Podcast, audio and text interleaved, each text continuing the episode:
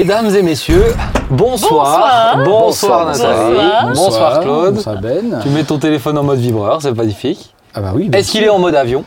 Euh, non. Ah ah, alors Ah. tu peux le mettre en mode avion pour éviter les interférences en même temps, tu vois. D'accord. On fait les, petites, euh, les petits détails. Jean, euh, je- Jean-Marie, Jean-Marie, dire. non mais c'est un honneur. Jean-Marie. C'est un- Ah ouais. Que tu m'appelles Jean-Marie, je suis ravi. Comment tu vas? Très bien, merci. Très bien, avec ton ouais. petit polo et tout. Très bien, ça fait. euh, T'essayes de masquer ton âge pour être aussi frais ou c'est... Non, pas du tout, il y a le soleil qui Ah arrive. là là, euh, c'est moi, beau. je, je suis la, la C'est vrai, qu'il température. c'est vrai qu'on est... Il fait on est- beau, J'aime il bien fait super bon. Toi, t'as froid? Ah bah moi j'ai froid. Ah, ça c'est beau. c'est en général les personnes âgées qui commencent à avoir froid, c'est une de la fin. hein. Tu veux une Je pas dire, mais C'est- ça, ça, ça- ça Il lance l'émission, il lance l'ambiance. Il me chauffe là, Tu vois, non, mais Ambiance c'est pour Ben. vous stimuler. Voilà, ouais. Bien, beau- bien le bonsoir, mais surtout bien le bonsoir à vous, chers amis, qui nous suivez sur YouTube ou toutes les plateformes podcast. Peut-être maintenant, je vous dis bonsoir, mais en fait, vous regardez à 8h du matin. Eh bien, bonjour. En tout cas, quel que soit le moment où vous regardez cette émission, on est ravis de la faire avec vous et surtout de la faire pour vous.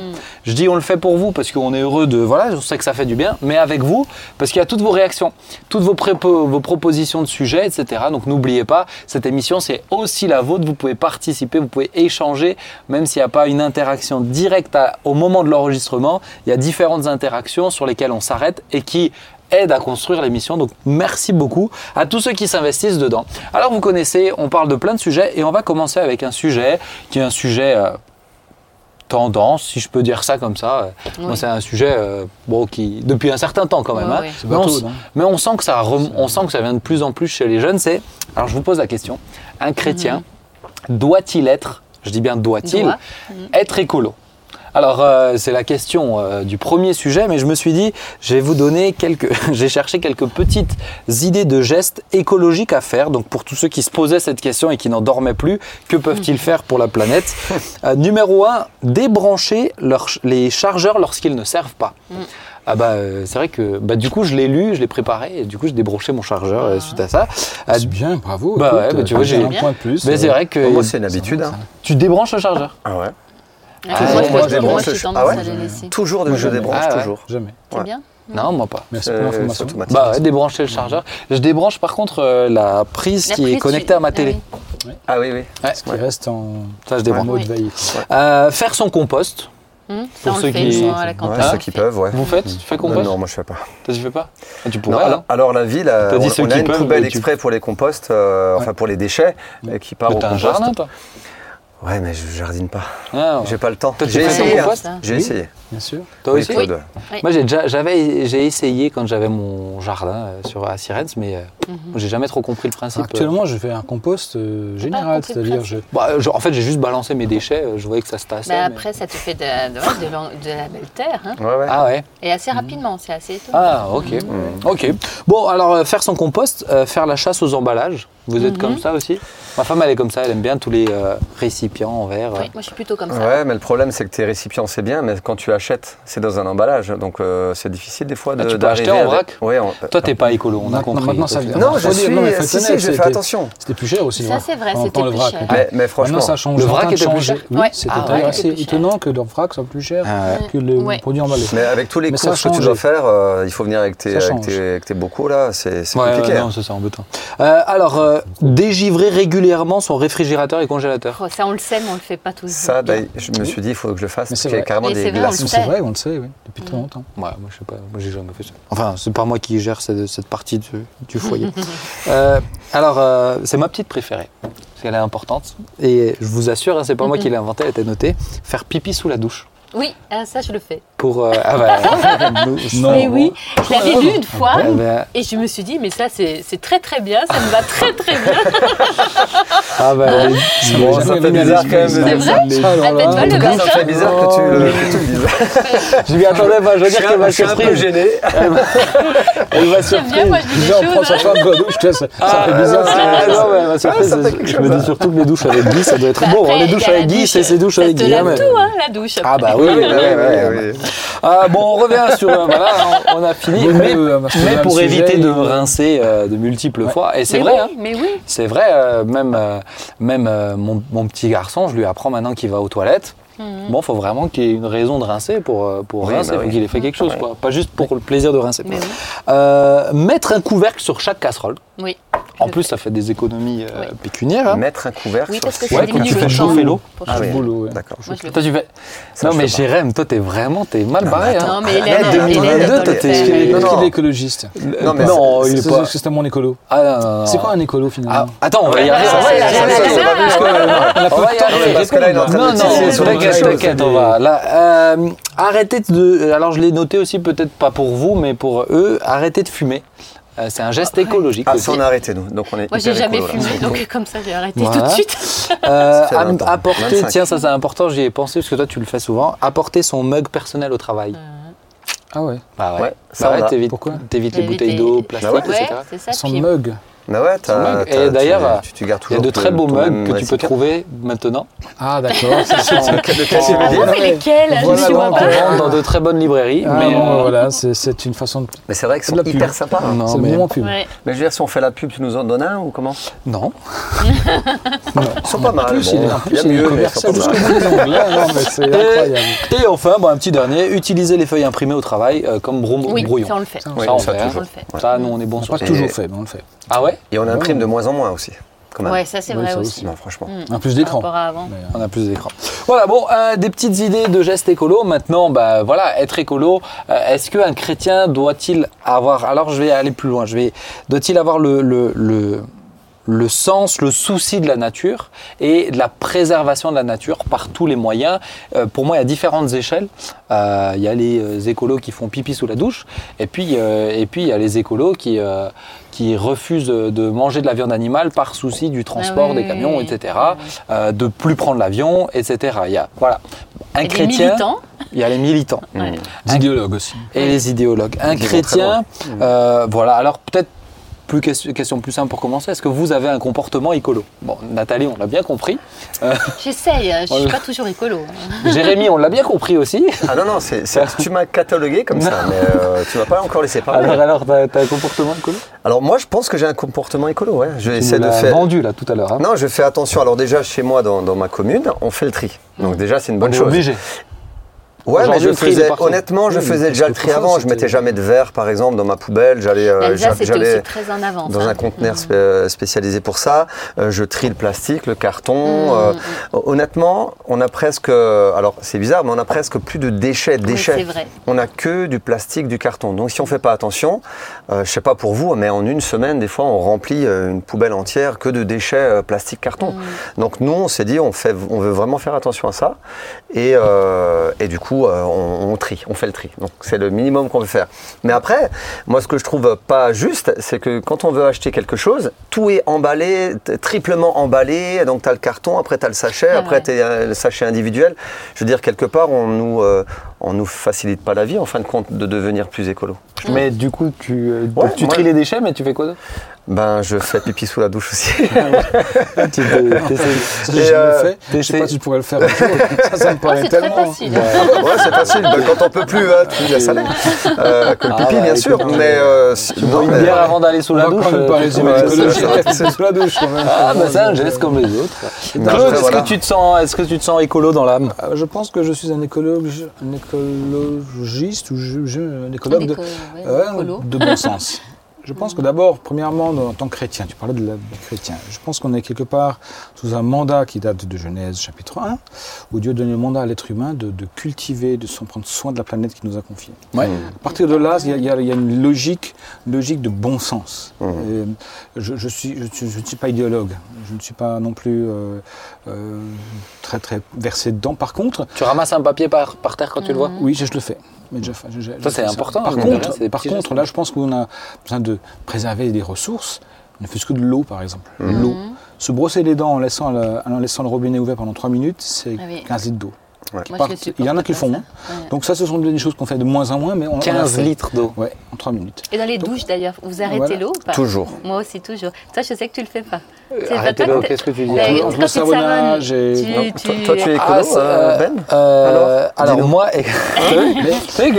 il l'a mal pris. Alors non, honnêtement, moi je, moi je trie mes déchets aussi, mais j'ai pas le choix. si il y a des amendes. Non, mais je Ah, c'est les amendes qui te Euh, font trier pour les la déchets, pour d'accord. la douche, non, pour la douche, Je j'arrête.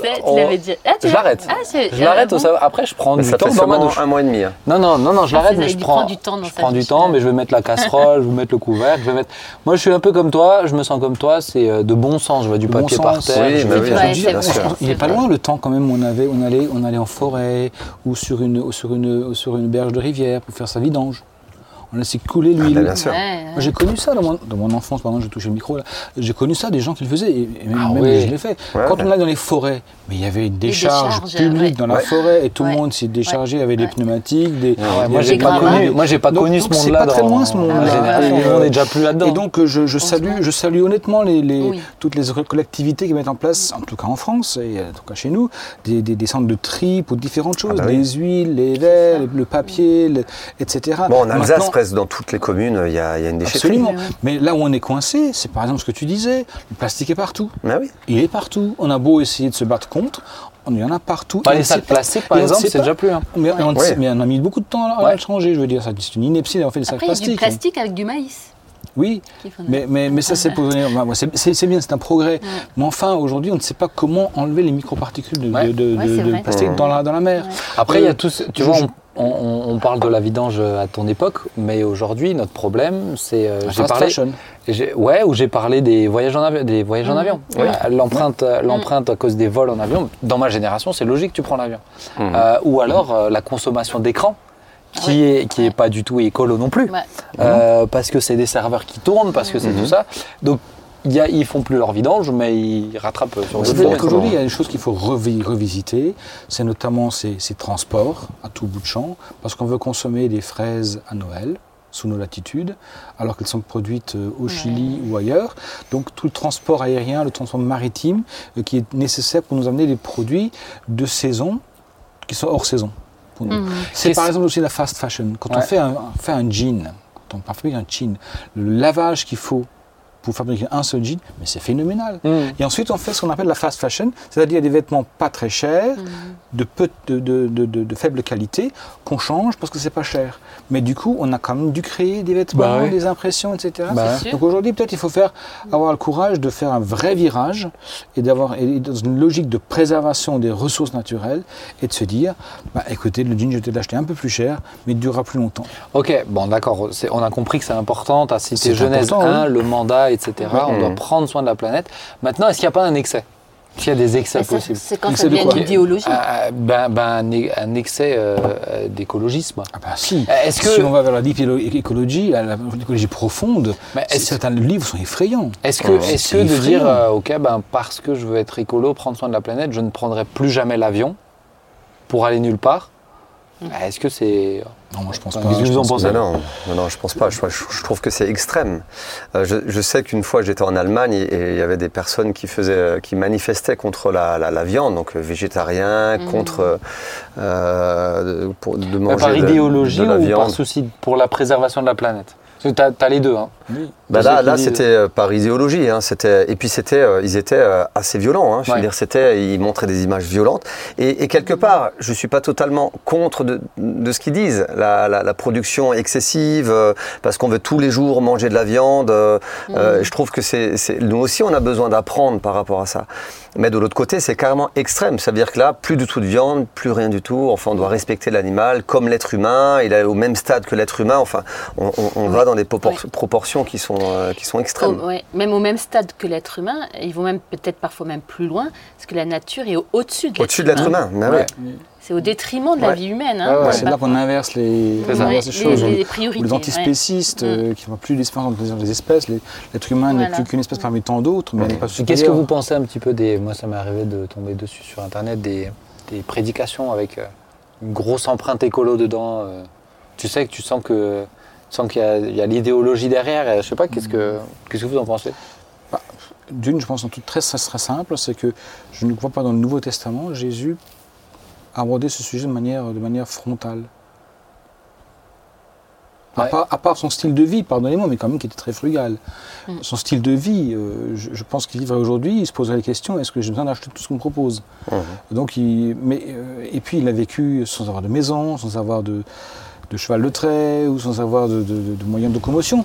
Et puis il a vécu avec, euh, entre, entre guillemets, en étant dans les, en empruntant les maisons des autres, en étant, en étant un invité constant. Donc c'est quelque part, euh, je dirais, un, un style de vie qui, me- qui me parle plus comme discours. Oui. Euh, voilà, sa façon de vivre me laisse penser que quand il dit par exemple, euh, allez-y, partez euh, en n'emportant ni bourse ni vêtements, ah bon, mais je fais comment?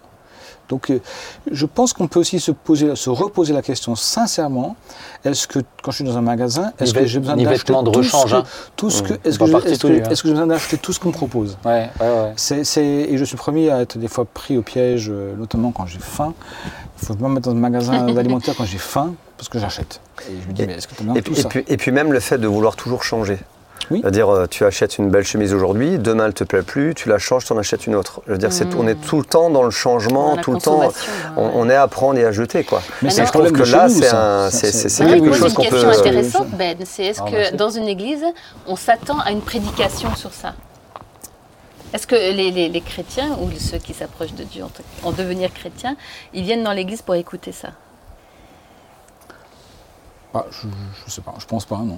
Moi, si tu veux, dans, de, je me suis déjà posé la question de, de l'aborder, Mhm. euh, parce que ceux qui ne respectent pas la planète, euh, ceux qui n'en ont pas le souci, c'est pour moi ça me pose quoi, ça me pose quand même quelques questions.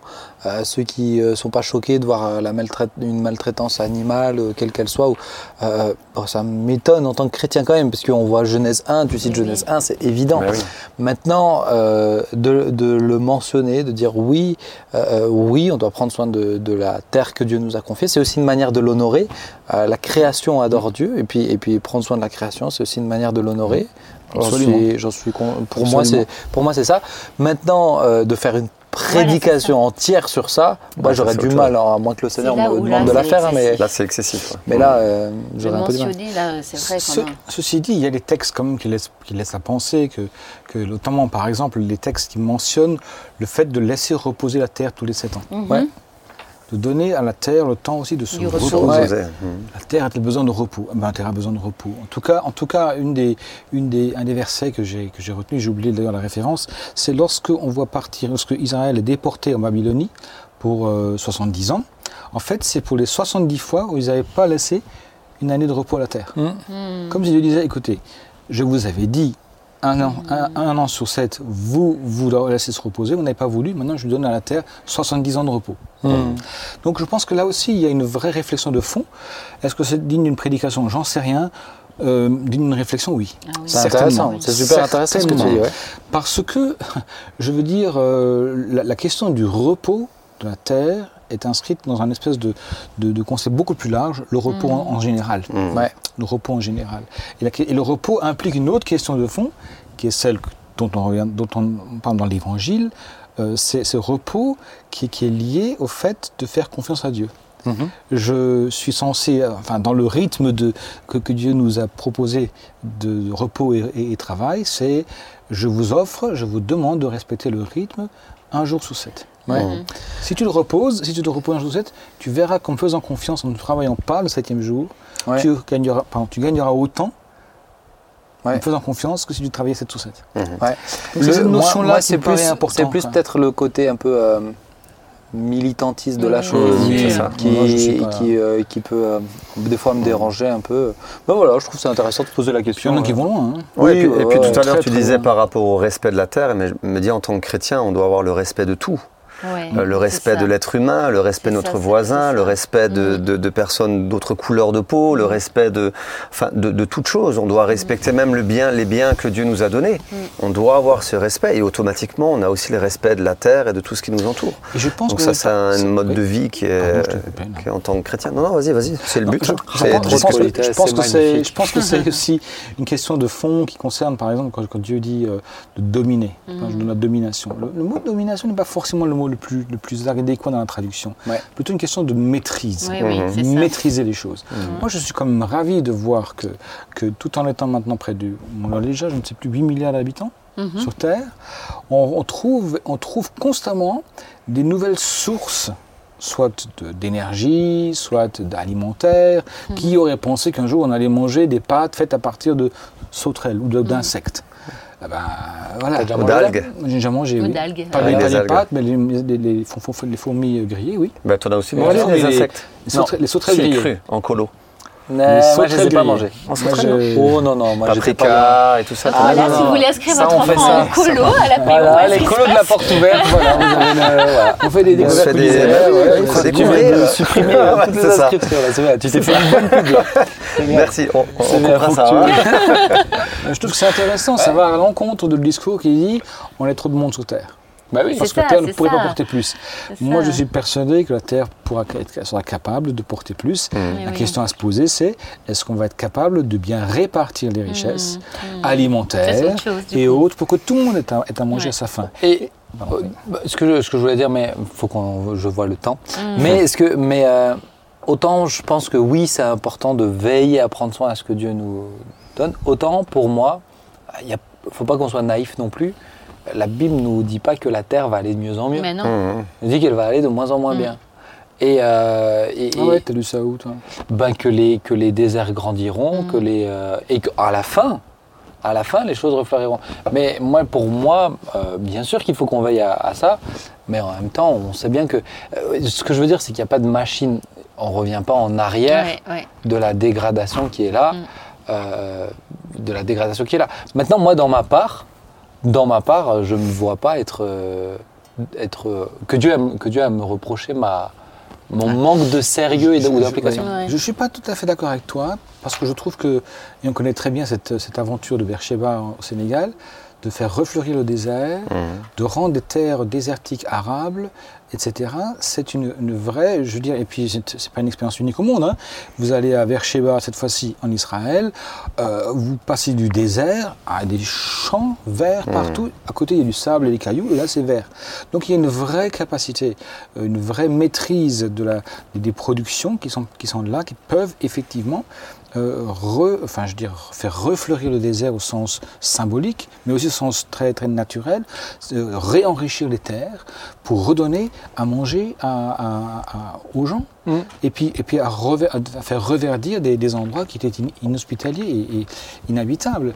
Donc, euh, je comprends ce que tu veux dire, que dans un point de vue général, Ouais, de manière dire, eschatologique, sur le temps de la fin, il y aura une dégradation. Euh, oui. Bah, En même temps, oui. qu'il y ait- et qu'il y ait d'autres initiatives qui, euh, qui montrent ce que Dieu est capable de faire, on est, on est complètement Mm. d'accord. hein. Il ne faudrait pas que l'écolo- pardon. Non, vas-y, vas-y. Il faudrait pas que l'écologie aussi freine l'innovation. Parce que souvent, on peut entendre qu'il faut Ah, revenir en arrière. Donc, il ne faut pas forcément euh, bah, pousser, c'est vrai, la recherche, pousser, et, et ce serait dommage. Est-ce que toutes les innovations sont bonnes Peut-être pas, mais certaines sont très bonnes. Certaines qui sont très bonnes. Enfin, je me rappelle quand même, non Peut-être le temps passe. Je... Suis intéressé par ce sujet, excuse-moi. on suis- a un autre je sujet qui va être, bavard. on a un autre sujet qui va être Bavard. intéressant. Et puis Oui, on a, on a un invité. Alors euh, moi je suis content, c'est la première fois qu'il est dans On s'y retrouve. Mhm. C'est Jonathan, Jonathan Peterschmidt. Vous connaissez ce nom? Oui, c'est mon médecin. Oh, ça me dit quelque chose. Ah, bah, écoute, comme trois Euh, on est ravis de le savoir, mais Jonathan qui est là. euh, hello Jonathan. Jo- bah, Jo- Jonathan, je vais dire, docteur Peter Schmidt, on est, on est ravis de, Monsieur le docteur. de t'avoir, ravis de t'avoir La avec France nous. entière le connaît, en fait. Oh là, oui. Ah, alors, pas. alors, si on peut Ah, nous là, mettre le son aussi, euh, si notre cher technicien La Pedro peut nous mettre le, On t'entend plus, le- son, on sera ravis. Alors, Jonathan, je crois qu'on t'entend là, c'est parti. On m'entend? C'est Oui. parti Oui, ça pas- va? Excellent. Bah écoutez, je suis ravi d'être avec vous. Je disais que je me serais bien passé d'une célébrité euh, semi-récente maintenant, mais en tout cas être euh, là en famille, c'est euh, non, c'est une joie. Est-ce Je, je suis. merci de m'avoir invité. Est-ce qu'on te demande encore de signer des autographes? En général, c'est pas ce qu'on me demande à l'époque, donc euh, c'est pas plus maintenant. Non. Bon, bon. En tout cas, on est heureux de t'avoir. Euh, moi, ça me semblait intéressant de t'avoir bah, parce que tu es médecin euh, généraliste, je le rappelle. Euh, tu as une cause sur ton cœur et puis surtout, moi, c'est quelque chose. Je préparais les émissions et je me disais tiens, je trouve que c'est vraiment intéressant de l'aborder. C'est les déserts médicaux en France. Euh, le- les, les déserts médicaux en France, moi peut-être pour euh, situer, est-ce que tu peux expliquer un petit peu, toi, tu as ton cabinet, mais où c'est peut-être pour les internautes qui nous suivent de Paris et qui ne comprennent pas euh, ce qu'est le désert, euh, qu'est-ce que- qu'est-ce qu'on appelle désert médical en France?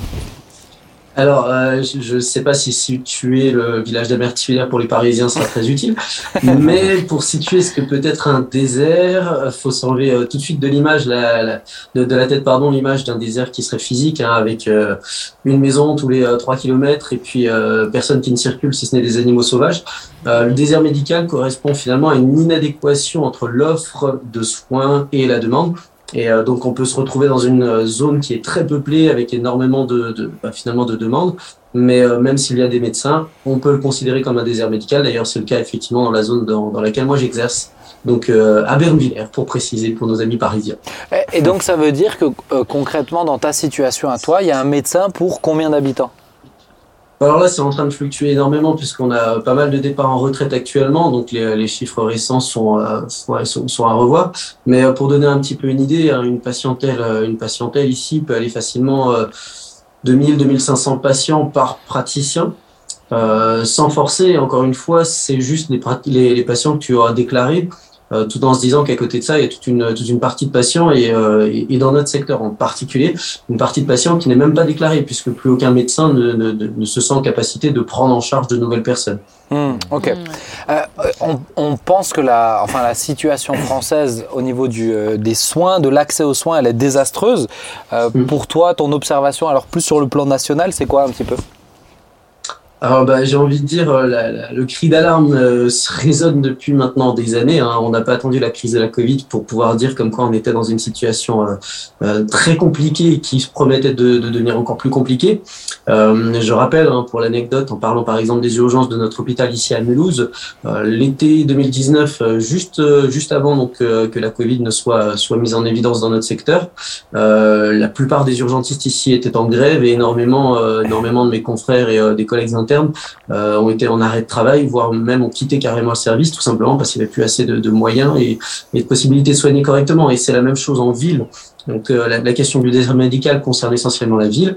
Et c'est et c'est pareil ici. Il n'y a pas de renouvellement de génération parce que tout simplement la question n'a pas été pensée. Ça n'a pas été, je pense, un sujet politique puisque la problématique est essentiellement et les racines des mots euh, est politique Mm. et c'est une question de décision. Et euh, si tu me permets tout à l'heure, je pourrais presque faire un lien avec ce que vous venez de dire sur la question de l'écologie. Ah bah vas-y, tu peux la faire, hein. vas-y, fais le, fais le lien. Eh ben alors allons-y. Donc pour- moi, c'est c'est un sujet qui est intéressant de vous écouter parler. Je trouve que c'est euh, c'est c'est très enrichissant. Euh, euh, je dirais que je suis euh, team Claude Claude Gréder et, mon amie Nathalie, même si je pense que c'est team tout le monde. Mais c'est vrai que dans ce qui a été dit, ça m'a ça m'a beaucoup parlé puisque je crois qu'un des problèmes fondamentaux, notamment de la différence dans la problématique de l'écologie, c'est la question de la position de l'humain dans tout ça. Qu'est- qu'est- Qu'est-ce qu'on fait de l'homme en fait? Puisque finalement, on va dire dans la philosophie écologiste, au sens philosophique du terme, l'être humain est devenu quasiment un parasite pour notre planète. Mm. Euh, et donc la, la question finalement, c'est même plus euh, c'est même plus la nature en elle-même, c'est la place de l'homme dans la nature et sur la planète. Et, euh, et, et c'est là que se fait la différence pour certains entre les environnementalistes et puis les écologistes au sens propre.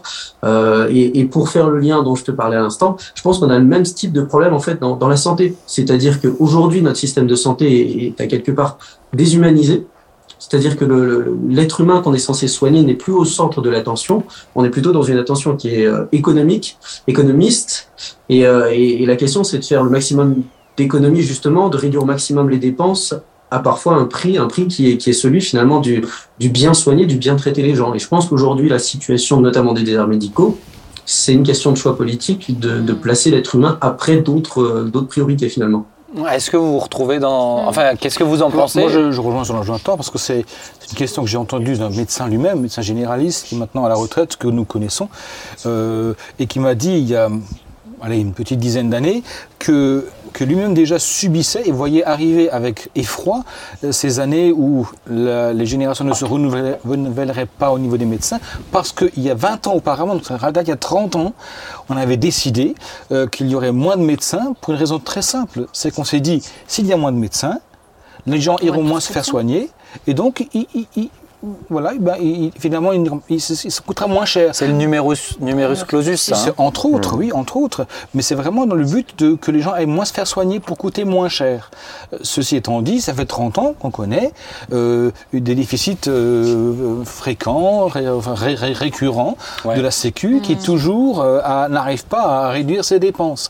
Et puis ensuite, on, on trouve l'inverse qui est vrai. C'est-à-dire que si d'un côté, on n'arrive pas à soigner les gens qui sont déjà, bah, qui ont travaillé, qui ont cotisé, qui ont, qui ont, qui ont largement contribué à la, à la- à la santé publique par leur, par leur act- activité professionnelle, et bien maintenant, on a ajouté de nouveaux droits qui pour poser la question si vraiment c'était nécessaire que ces droits, que ces choses-là soient remboursées et que ce soit gratuit. Ouais. Et je, je, je, je- voilà, je me dis, mais c'est c'est pas tout à fait, pas tout à fait correct. Je prends un cas très simple qui m'est arrivé à moi et à un ami de l'église qui était dans le même cas que moi. On était les deux couples euh, stériles. Ouais. Et la seule façon de avoir des enfants était la PMA.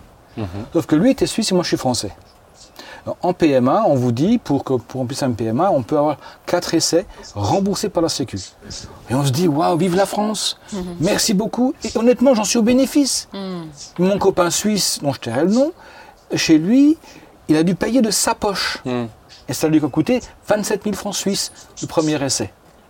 Ah ben, à mo- à moins d'avoir 120 000, 120 000 euros de côté, euh, 20 000 francs suisses de côté, on n'allait jamais faire quatre essais. hein. Ah ouais. Donc c'est un peu les différences. Donc on est, on est à 25 km de la Suisse ici.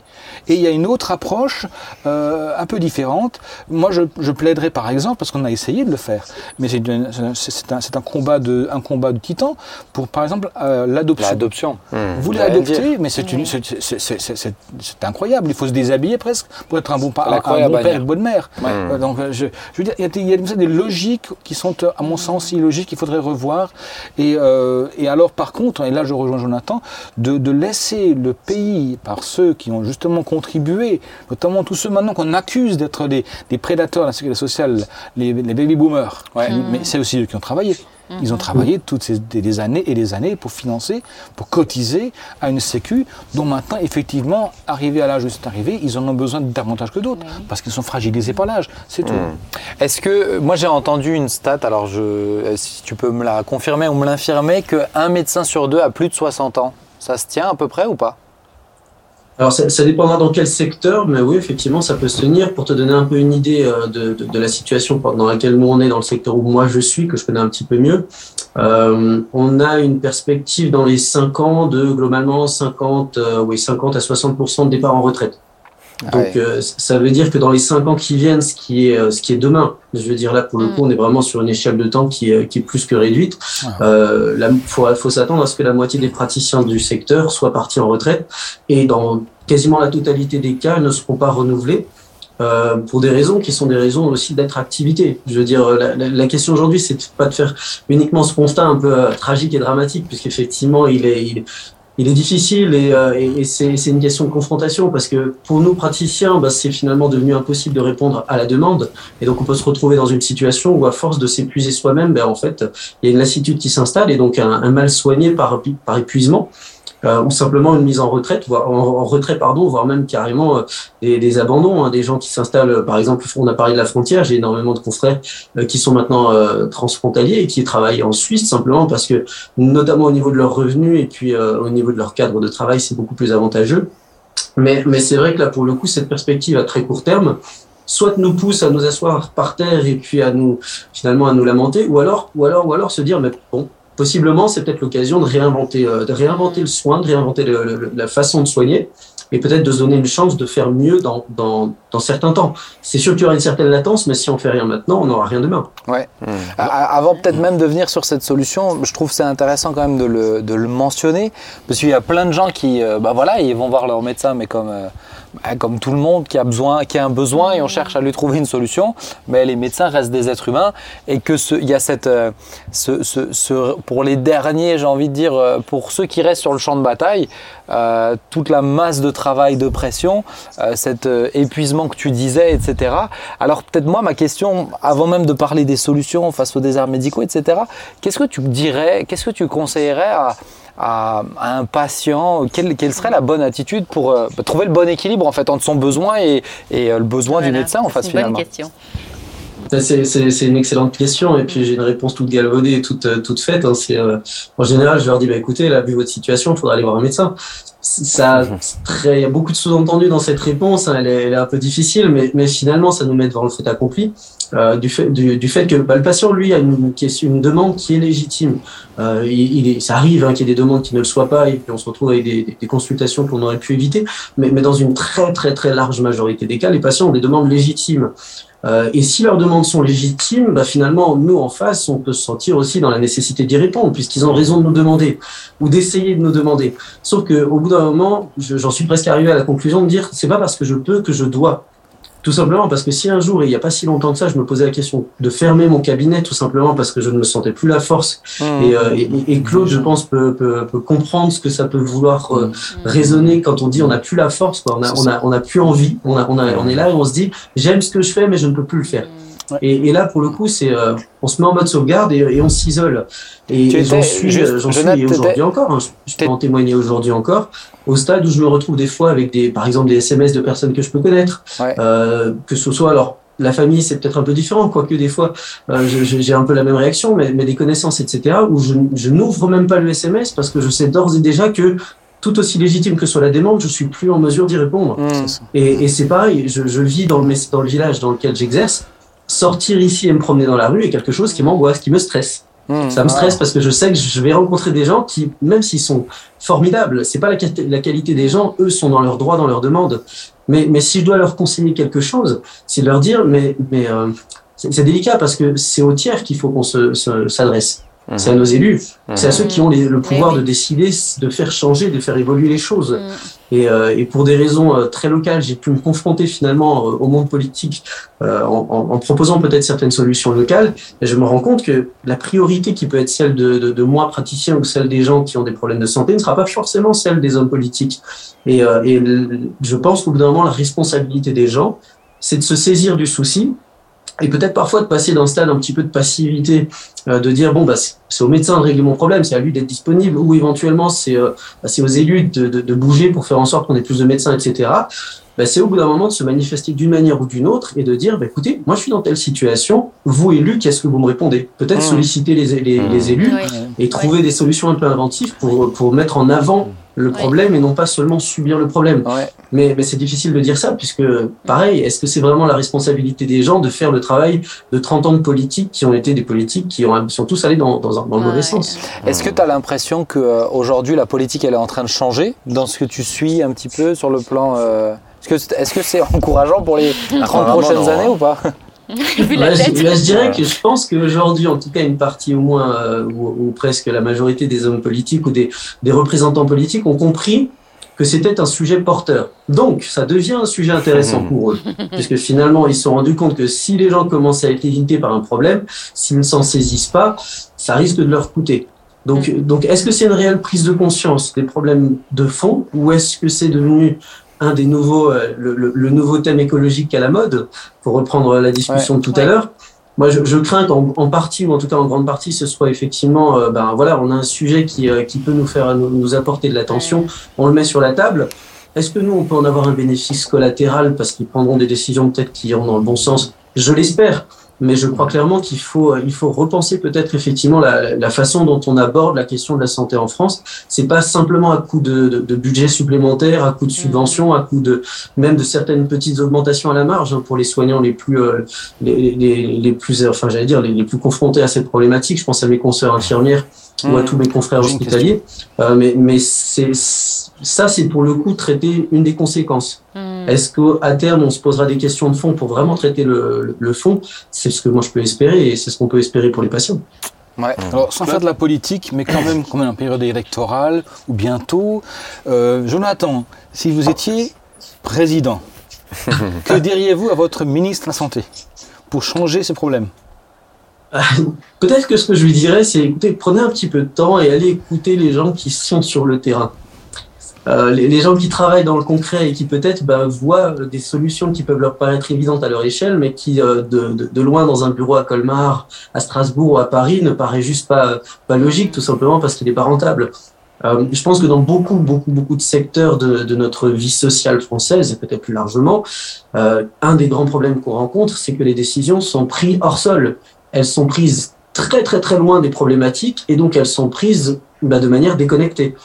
Et donc, je pense que si j'étais président, ce que je me souhaite pas, hein, parce que je, voilà, je, je, je, ne me veux pas du mal, euh, bah, je partirais peut-être dans ce sens-là, dire, OK, prendre peut-être un certain temps, même si ça prend du temps, mais pour aller voir les principaux intéressés dans leurs différents domaines, que ce soit les urgences, que ce soit les généralistes, que ce soit les hospitaliers, et éventuellement prendre le temps d'écouter des solutions bah, qui ne viendraient peut-être pas simplement parce qu'on a parce qu'on a pris du temps derrière des statistiques, c'est pas pareil. Ouais. Mmh. Euh, Est-ce que tu penses qu'il y a que la question financière en France c'est une question qui, euh, qui, est une vraie question par rapport à un médecin. Moi, je me dis un médecin qui fait euh, 10 ans d'études. Euh, c'est sûr que des fois, ça peut être, ça peut être étonnant quand on entend que, qu'une, qu'une, qu'une dame sur Instagram à faire quelques placements de produits gagne 10 fois plus que le médecin qui fait 10 ouais. ans d'études pour, pour, voilà, pour montrer le nouveau t-shirt à la mode. Est-ce que tu as l'impression que la question financière, tu, me parlais, tu parlais des confrères qui partent en Suisse, mmh. etc. Est-ce que tu as l'impression que la question financière, elle, elle, elle mérite d'être posée sur la table ou c'est, ou c'est vraiment pas ça? Alors, elle fait partie clairement de la, de la discussion, oui. Euh, Est-ce qu'il s'agit juste de réaugmenter encore une fois l'indice du point de, de, la consultation, etc. Pas forcément, mais c'est vrai que quand on discute attractivité des métiers, et là je parle par exemple moi en tant que, médecin, médecin de famille, médecin généraliste, bah, quand tu sors de la fac et que tu choisis entre tes différents, euh, différentes options, bah à partir du moment où tu regardes aussi ta grille de salaire. Mmh. Et, et, il faut savoir effectivement qu'actuellement, les grilles de salaire les plus intéressantes euh, en tant que, en tant que praticien ou futur praticien, euh, c'est plus dans les cabinets de radiologie que tu vas mmh. les trouver que quand tu es médecin généraliste. Donc, on, on part pas du principe de dire qu'il faudrait que les uns aient moins de salaire et les autres un peu plus, mais je, je, pense que ce qui serait peut-être intéressant, c'est de libérer un tout petit peu la, la capacité peut-être des praticiens à, à développer leur activité. Parce que on a une, une particularité peut-être, encore une fois française, je ne sais pas, mais de vouloir toujours avoir une sorte de contrôle administratif sur ce qui se fait. Mmh. C'est-à-dire qu'à partir du moment où euh, l'État n'a pas lui-même la, la, la, capacité de maîtriser la dépense, de maîtriser finalement les, le, le, le coût, euh, alors quand ça lui est imputé, on peut le comprendre, mais finalement, on a l'impression qu'il perd pied et qu'il va mettre tout de suite un, un gros pactage de règles qui va limiter finalement le développement. Aujourd'hui, si on regarde par exemple le développement des laboratoires d'analyse médicale, si on regarde le développement par exemple des pharmacies, si on regarde le développement d'autres d'autres métiers de la santé, ben on se rend compte que les collègues sont euh, tout autant finalement euh, dans le développement d'une activité économique que dans le développement mmh. d'une activité de santé. Et je crois que ça, ce serait peut-être une piste qui serait intéressante à creuser, de libérer un tout petit peu la créativité, je dirais, entre d'entrepreneurs, peut-être des, des, soignants, pour leur dire, mais, mais développez vos activités médicales, faites en sorte d'avoir finalement des, des projets qui soient des projets peut-être porteurs au niveau médical, mais qui vont aussi vous aider sur le plan euh, simplement du développement économique, parce que bah, à tout travail, dirait l'autre, mérite mmh, un salaire. Et, et, et, je pense que ça, ce serait peut-être un moyen, sans peser forcément plus sur la sécurité sociale, bah, de permettre en fait de développer des activités médicales ouais. et des projets médicaux. Donc, je crois que c'est un sujet, mais il faut pas le réfléchir à la française classique en disant on veut plus de sous, point. Ouais. Il faut peut-être ouais. trouver d'autres moyens finalement de développer ces activités, mais ça, pour, pour c'est pas encore notre, c'est pas dans notre ADN non, de, de, de, praticien installé qui finalement fait des consultations à 25 euros toute la journée et qui le soir euh, juste envie de rentrer chez lui. Ça, c'est un autre débat. La question, la question aussi de la, de la, de la culture et de la génération, je pense, elle, elle, elle joue aussi. Euh, Aujourd'hui, les plus jeunes, ils aiment travailler, enfin même euh, au-delà du secteur médical, euh, ensemble, en start-up, en, oui. en choses oui. comme ça. On parle, je sais que toi, il y a, y, y a, ce projet à cœur aussi d'un pôle médical, d'un centre où y a, on rassemble en fait, parce que c'est, on n'a plus envie de juste être tout seul mmh. dans son coin à être le héros, mmh. mais de plus échanger ensemble. Je pense qu'il y a une vraie question générationnelle qui fait que quand on te dit on va t'envoyer tout seul à un endroit, c'est beaucoup moins, beaucoup moins motivant mais, quoi. mais ce que Jonathan disait avant, je, je le coupe peut-être un instant, mais le, le, problème de la France reste quand même cette espèce de contrôle étatique, surtout, ouais. surtout, ouais. moi j'étais dans l'enseignement, mais, mais, mais pardonnez-moi, vous ne pouvez pas créer sans avoir un contrôle féroce ouais. à l'entrée. Et quand vous êtes dans l'éducation nationale, il n'y a pas non plus, par exemple, ce que tu disais avant, la possibilité de, de, travailler ensemble. On en parle des projets pédagogiques d'un groupement scolaire, mais, mais dans les faits, c'est très peu vrai, parce qu'il n'y a pas non plus de hiérarchie, il n'y a pas de possibilité d'avoir des injonctions. Donc du coup, quelqu'un qui crée, ils passent beaucoup de temps à mettre les gens d'accord qui Ouais. sont quelque part jamais d'accord. Ouais, ouais, ouais. Donc à la fin, ben, on est tout seul dans sa salle de classe. Mm. Et, et comme il n'y a pas de sous pour acheter du matériel, eh ben, on fait avec les, les petits bouts de chandelle qu'on a. Et puis ma foi, ça. euh, ma foi. Bah, pour, pour rebondir là-dessus et pour, euh, pour alors, je vais pas dire connaître le milieu, mais en tout cas être confronté assez régulièrement, puisque malheureusement, je rencontre beaucoup, beaucoup de professeurs d'école ou de directeurs d'école ou de, de- de- d'enseignants en fait qui sont bah, très souvent très très fatigués de leur métier, mais pas parce qu'ils aiment pas leur métier, mais un peu comme moi parce qu'ils sont fatigués de la façon dont ils sont obligés de le pratiquer. Mm. Et, et pour moi, hein, l'éducation nationale et le, le ministère de la santé sont, euh, sont des, des, des sœurs, euh, si pas jumelles, mais en tout cas des sœurs euh, très très proches Mmh. tout simplement parce qu'elles sont gérées un petit peu de la même façon.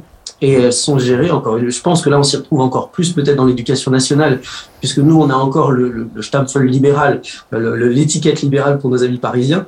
Euh, mais, mais, mais dans les faits, finalement, aujourd'hui, l'éducation nationale qui va gérer de, de manière très, euh, très carrée euh, ces, euh, ces, directives, ben nous, c'est un peu pareil avec les directives qu'on a des ARS, des sécurités sociales, qui finalement nous brident sur pas mal de choses et, et, et empêche malheureusement de créer un petit peu ce qu'on trouve dans d'autres pays où finalement, bah, quand quelqu'un a des idées et de la volonté, il peut faire des choses. Ouais. Mm. Malheureusement, bah, ici, c'est euh, quand quelqu'un a des idées et de la volonté, Ouais.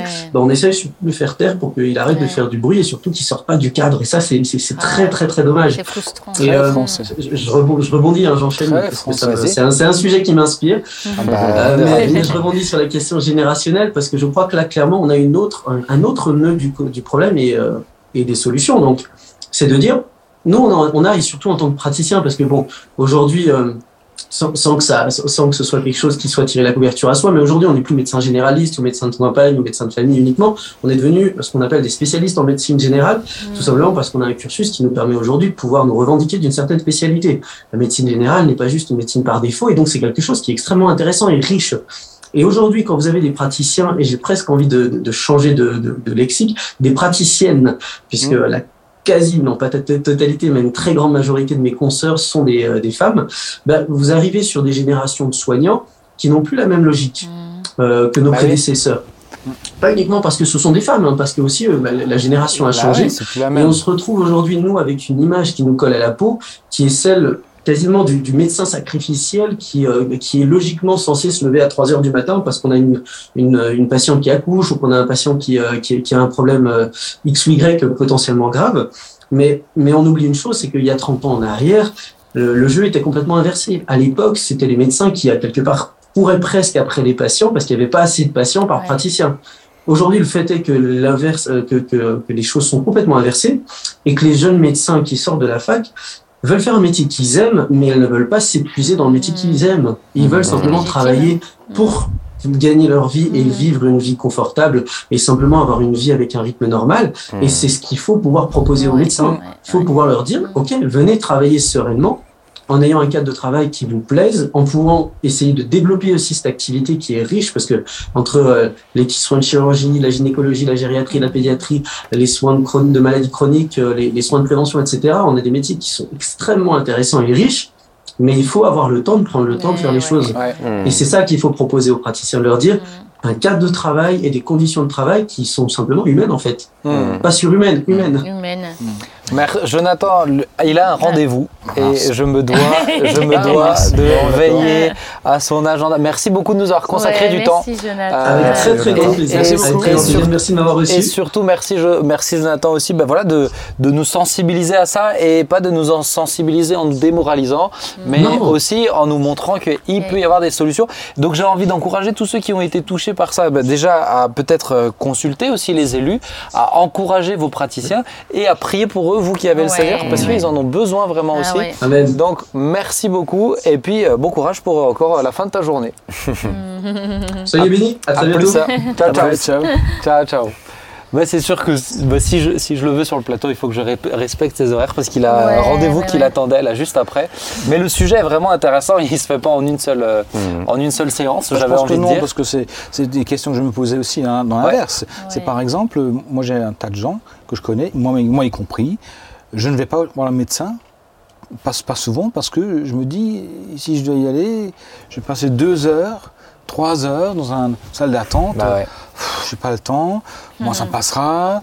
Est-ce qu'on ne peut pas imaginer par exemple qu'on puisse éliminer un certain nombre de visites, de consultations, non pas parce qu'on ne veut pas y aller, mais parce que tout simplement on pourrait les gérer autrement?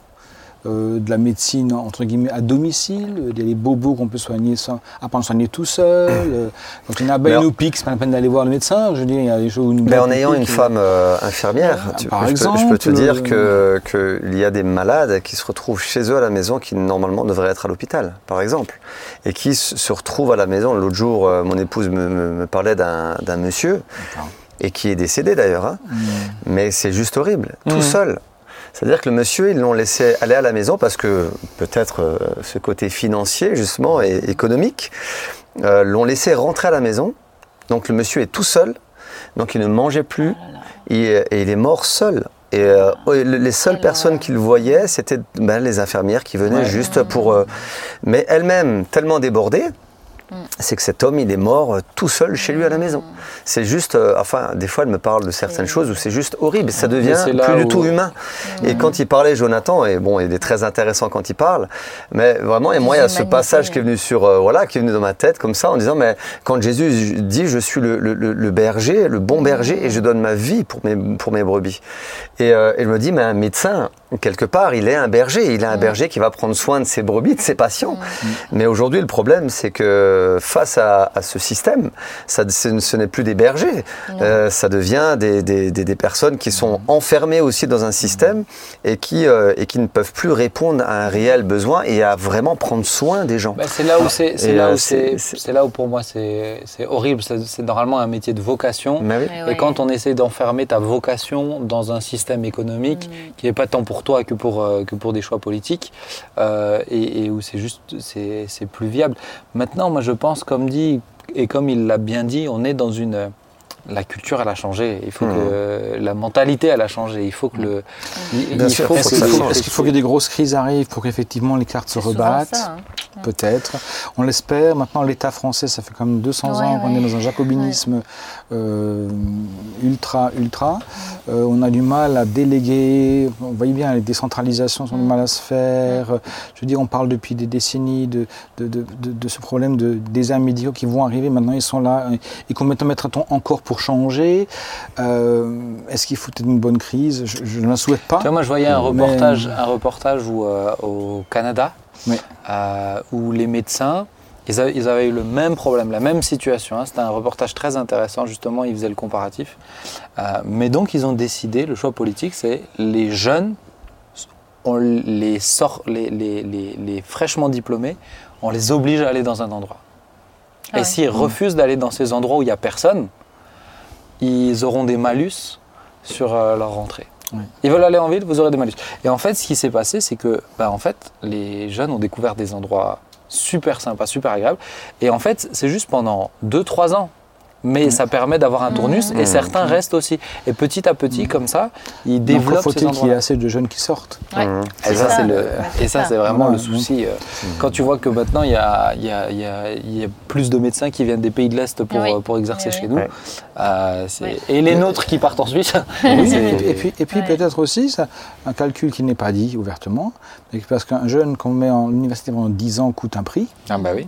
donc il coûtera moins cher. Peut-être ça coûtera moins cher de faire venir quelqu'un de l'Est qui a été payé, entre guillemets, par les- son état d'origine. On parle de encore des une Français. fois d'économie. Bon bref, C'est encore une on entre dans des considérations pas très ouais, Mais, mais il faut, euh, faut prier pour eux vraiment, parce qu'encore une fois, au-delà de toutes ces considérations qui semblent tellement loin de notre réalité, de euh, j'ai besoin d'un médecin, il n'est pas là, euh, il y a des hommes et des femmes aussi qui vraiment ont besoin de nos prières. Et Mhm. puis, euh, Bah oui. et puis je pense de les considérer comme des humains, pas juste des, pas juste des, solutions à à nos bobos ou nos problèmes, ouais. ou, ou des fois des choses très. euh, Maintenant, il a abordé un sujet, je, je- on n'a pas, j'ai pas voulu en parler publiquement parce que c'est aussi euh, quelque part une question de confidentialité qui a le droit d'être d'exister.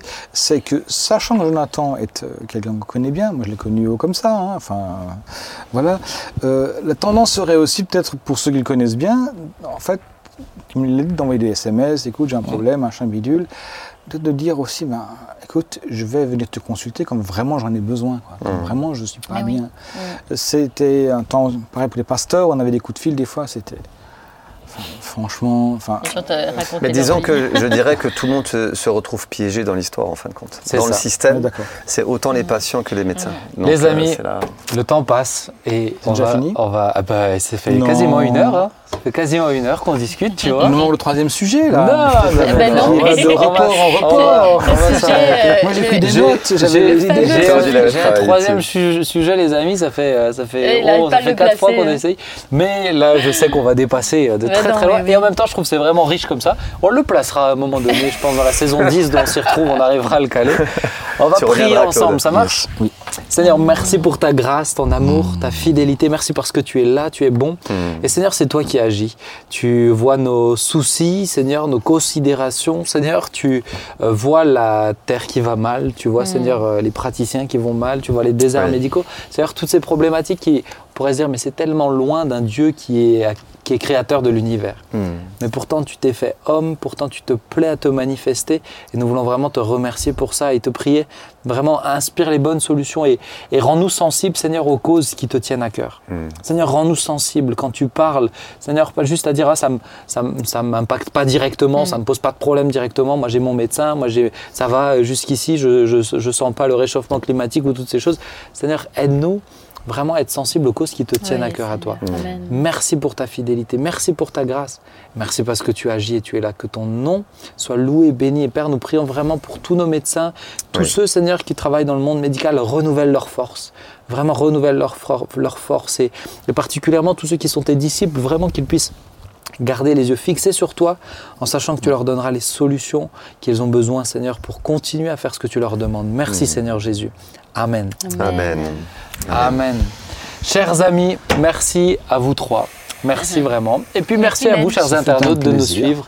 Que le Seigneur vous bénisse richement. Rendez-vous vendredi prochain pour une nouvelle émission, 19h ou quand vous voulez dans la semaine. C'est gratuit. À bientôt. Ciao. Au revoir. Au revoir.